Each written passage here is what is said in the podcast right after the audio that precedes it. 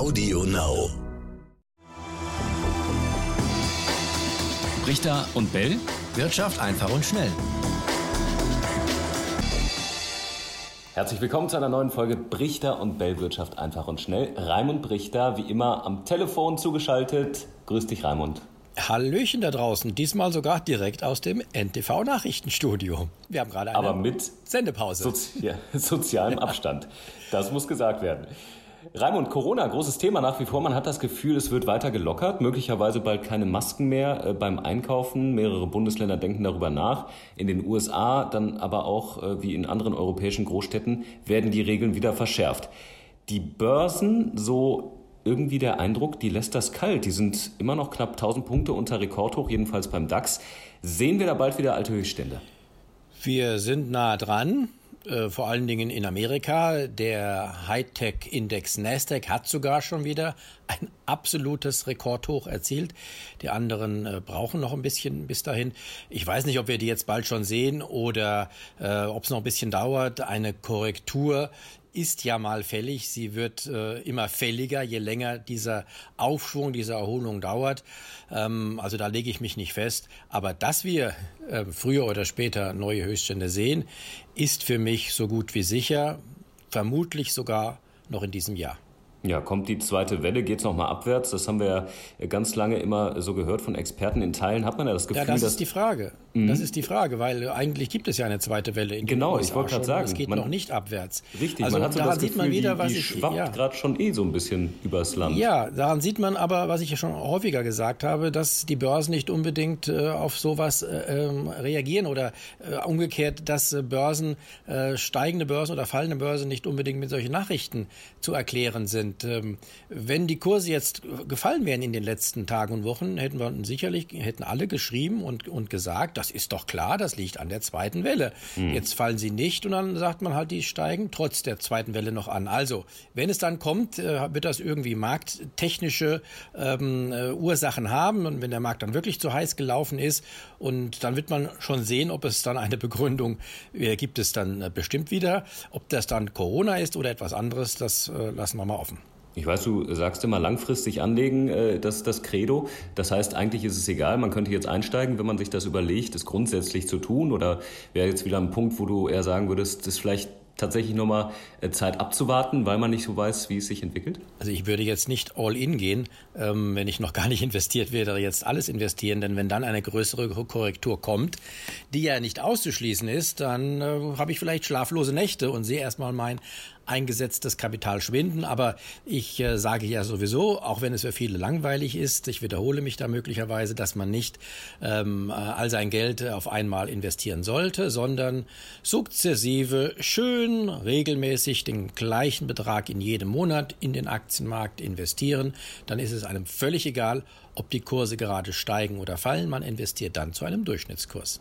Du hast die Nasdaq eben schon angesprochen, die ganzen Technikwerte, Apple, Amazon, Netflix, ja auch Facebook, ähm, alle in Richtung neue Höchststände unterwegs. Warum profitieren die gerade so von der Krise auch? Naja, weil Oder hat das nichts damit zu tun? Ja, die teilweise profitieren. Netflix natürlich von der Krise. Wenn die Leute zu Hause bleiben, dann äh, äh, wird mehr äh, auch, auch ähm, äh, Video gestreamt. Wenn die Leute zu Hause bleiben, ordern sie mehr im Internet und da, davon profitiert Amazon. Klar profitiert jedes dieser Unternehmen äh, von der Krise. Krise und auf jeden Fall diese ganzen Hightech-Firmen äh, leiden am wenigsten unter der Krise und deshalb ist der gesamte Hightech-Markt Nasdaq eben schon wieder auf Rekordkurs. Umso interessanter, weil die USA kommen ja nicht raus aus dieser Krise, immer noch traurige Rekorde bei den Neuinfektionen. Könnte das da tatsächlich nochmal äh, zu einem ordentlichen Abschwung führen? Abschwung an der Börse? Ja. Ja, überall. Wenn es in den USA zu einem Abschwung an der Börse kommt, also zu einem, ich nenne das dann Korrektur, weil äh, da bin ich mir jetzt äh, nahezu sicher, die alten Tiefstände vom äh, März äh, werden nicht mehr erreicht werden. Wenn es in den USA zu einem Abschwung kommt, zu einer Korrektur, wird das auch in Deutschland soweit sein. Äh, da bin ich mir vollkommen sicher. Die amerikanische Börse ist die Weltleitbörse und äh, wenn die fällt, kann sich der DAX und kann, können sich andere Börsen nicht entziehen. Dann haben wir noch die Präsidentschaftswahl in äh, wenigen Monaten. Ähm, Donald Trump laut Umfragen liegt er hinter Joe Biden. Äh, Corona-Krisenmanagement, ähm, Rassismusdebatte sind viele äh, scheinbar nicht so zufrieden damit. Kannst du dir vorstellen, dass er vielleicht nochmal ein Thema hochwirft, wie den Handelskonflikt, irgendein Deal mit China oder auch Europa jetzt nochmal zu forcieren, um zu zeigen, hey, ihr braucht mich, ich bin der Dealmaker? Irgendwas kann von ihm immer kommen, da muss man äh, gespannt sein, weiß ich natürlich nicht. Ähm, aber tatsächlich sehen seine Chancen im Moment nicht so gut aus auf eine Wiederwahl. In China, mit China hat er ja schon einen Deal ähm, präsentiert. Ähm, das ist sozusagen in den Kursen drin. Äh, was zuletzt von ihm kam, war ja eher negativ in Richtung China, aber auch in Richtung Europa. Da müssen wir mal schauen. Mhm. Und viele sagen, wenn die Demokraten gewinnen sollten, an die Macht kommen, geht es abwärts an den Märkten. Äh, ist das denkbar? das ist witzig, ja.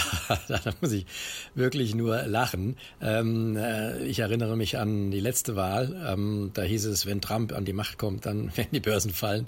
Hm. Das Gegenteil war der Fall. Da wurde daraus sogar eine Trump-Rally. Und äh, hätte Hillary Clinton gewonnen, wäre es eben die Clinton-Rally gewesen. Nein, das ist völlig unerheblich. Die Börsen werden aufgrund der der Billionen, die in die Märkte gepumpt worden sind und werden, werden auch äh, in den nächsten Jahren weiter steigen. Kurzer Blick noch auf Wirecard. Da gab es Zuwächse von fast 200 Prozent Anfang vergangener Woche. Das ist ja Wahnsinn für den DAX-Wert. Du hast ja gesagt, äh, die gehen in Richtung Penny Stock. Da sind wir jetzt noch nicht, aber ja. Äh, das kann ja noch kommen. Es gibt immer noch viele Fragezeichen. Zum Beispiel, wo steckt der ehemalige Vorstand Jan Masalek? Der ist ja irgendwie immer noch verschwunden. Ja, über den reden wir gleich. Aber bevor äh, jetzt hier Leute äh, Dollarzeichen in die Augen kriegen oder Eurozeichen, natürlich äh, so eine Aktie, die steigt auch mal um 100 oder auch um 200 Prozent, nachdem sie vorher ja äh, von 200 äh, Euro auf 2 äh, Euro gefallen ist oder 1,50 Euro. Mhm. Also von daher, das ist wirklich nur ich will nicht sagen Zockerei, dann ist auch durchaus zu begründen, denn es gibt ja viele Leute, die schon seit Monaten, wenn nicht seit Jahren auf fallende Kurse bei Wirecard gewettet haben. Und wenn diese Wetten auch offen sind und wenn man die da mal schließt, wenn man seinen Gewinn also einstreicht, dann wirkt das an der Börse so, wie wenn Wirecard-Aktien gekauft werden. Das heißt, dann steigt der Kurs. Und in den letzten Tagen haben offenbar immer mal wieder solche Leute ihre Wetten geschlossen. Und das hat den Kurs dann nach oben getrieben. Aber das ist nichts Nachhaltiges. Die Aktie ist und bleibt ein No-Go für alle ernsthaften Investoren. So. Ja, wie, so, genau, aber ganz kurz dazu noch. Wie viel Geld wird denn da eingesetzt, dass es solche äh, enormen Kursschwankungen dann äh, provoziert. Wie viel Geld genau eingesetzt worden ist, weiß ich nicht. Aber äh, wir wissen, dass ganz viele, viele ähm, äh, Wetten offen waren noch in den, äh, in den letzten Tagen und Wochen. Und äh, diese Daten werden immer erst im Nachhinein veröffentlicht. Und dann werden wir sehen, dass wohl ein Teil dieser Wetten geschlossen worden ist und dass dann weniger Wetten offen sind. Das ist meine Prognose. Hm. So, dann kommen wir jetzt zu äh, Jan Masalek. Äh, ja. Ganz spannende Geschichte, passt ja irgendwie zu diesem Gesamtkrimi. ist ja immer noch ja, verschollen. Ist, das ist ganz interessant. Ähm, ähm, den kannte ja vorher niemand oder die wenigsten kannten ihn. Äh, viele kannten ja nicht mal den Vorstandschef Braun, wenn auch äh, der schon ein bisschen bekannter war. Aber der ist ja wohl offenbar eine wichtige Figur in diesem Ganzen. Ähm, er war zuständig für das Asiengeschäft und er ist offenbar, das kann man jetzt wohl mit aller unter allem Vorbehalt auch sagen, ist wohl auch verantwortlich, mitver mitverantwortlich für diese ähm, äh, Bilanzangaben, die er offenbar gemacht hat, initiiert hat und er hat auch ähm, ja organisiert, dass ähm, da Leute mitgemacht haben, mitgefälscht haben auf den Philippinen. Ihm werden gute Kontakte zu Geheimdiensten nachgesagt, möglicherweise auch zu dem philippinischen. Und dann hieß es ja jetzt nach seinem Verschwinden, er sei auf den Philippinen angekommen. Und äh, der Hintergrund war, dass tatsächlich eine Ein- und Ausreisebestätigung in den philippinischen Systemen vorlag. Hm. Aber die war gefaked, die ja. war falsch. Und das kam jetzt raus, der Justizminister hat gesagt, stimmt nicht, der ist gar nicht eingereist. Und die, die Beamten, die das gemacht haben, ähm, die werden jetzt zur Rechenschaft gezogen, okay. Aber daran sieht man, dass er sehr gute Kontakte, möglicherweise auch über Geheimdienste in viele Teile, zumindest in asiatische Teile der Welt hat und die offenbar auch gut nutzt, ähm, dann verwundert es nicht, wenn er äh, jetzt äh, bei seiner offensichtlichen Flucht, niemand weiß, wo er ist, wenn er es da schafft, äh, kurzfristig zu organisieren, dass da so ein äh, philippinischer Beamter falsche Ein- und Ausreisebestätigung ins System eingibt, dann schafft er es sicherlich auch und hat das geschafft, ähm, Bankbeamte dazu zu veranlassen, ähm, hier gefälschte Unterlagen bereitzustellen. Und äh, es war, ist ja bekannt, dass es falsch war, dass ähm, Wirecard auf den Konten von philippinischen Banken 1,9 Milliarden Euro haben soll. Die hat es nicht, nie gehabt. Entsprechende Unterlagen wurden gefälscht und das geht offensichtlich zurück auf den Herrn Masalek. Mhm. Offen ist noch, inwieweit äh, Vorstandschef Braun davon gewusst hat, aber man kann, äh, man kann sich nicht vorstellen, dass ein Vorstandschef, der seit ja, Jahren dieses Unternehmen nicht nur leitet, sondern aufgebaut hat, ohne ihn wäre es gar nicht da, wo es jetzt ist, ähm, dass er davon nichts gewusst hat. Das kann man sich nicht vorstellen. Er muss Mitwisser, zumindest Mitwisser gewesen sein. Er hat sich ja auch gestellt äh, gegen Millionenkaution auf freiem Fuß. Wie geht es bei ihm jetzt weiter? Was gibt es da an Neuigkeiten? Äh, da gibt es im Moment äh, aus meiner Sicht keine Neuigkeiten. Ich habe zumindest äh, nicht viel gehört. Ähm, er wartet jetzt den weiteren Fortgang des Verfahrens ab. Hat sich natürlich einen sehr renommierten Anwalt an Land gezogen. Den kann er offenbar auch noch gut bezahlen. Also am Hungertuch nagt Herr Braun auch noch nicht. Und dann werden wir sehen, die Mühlen der Justiz malen, aber sie malen langsam. Irgendwann wird es, da bin ich mir sicher, zu einem Prozess kommen und da bin ich mir auch fast sicher, auch zu einer Verurteilung des Herrn Braun. Jetzt hat Finanzminister Scholz auch angekündigt, äh, die Finanzaufsicht BaFin, die soll umgebaut werden, gestärkt werden, finanziell, personell als Konsequenz aus diesem ganzen Wirecard-Skandal. Ist das ein notwendiger Schritt, wenn er denn so kommen sollte? Also das ist ein üblicher Schritt. Wir wissen, dass es äh, von allen Skandalen, die es in der Vergangenheit gegeben hat und die es auch in Zukunft geben wird, dann werden immer im Nachhinein werden dann Schritte unternommen, die das in Zukunft verhindern sollen. Verhindern werden sie es nicht, aber äh, es wird möglicherweise etwas schwieriger werden. Also, und hier äh, sieht man ja auch ganz deutlich jetzt durch diesen Skandal, äh, da lag bei der Bilanzpolizei einiges im Argen, die es ja gar nicht gibt.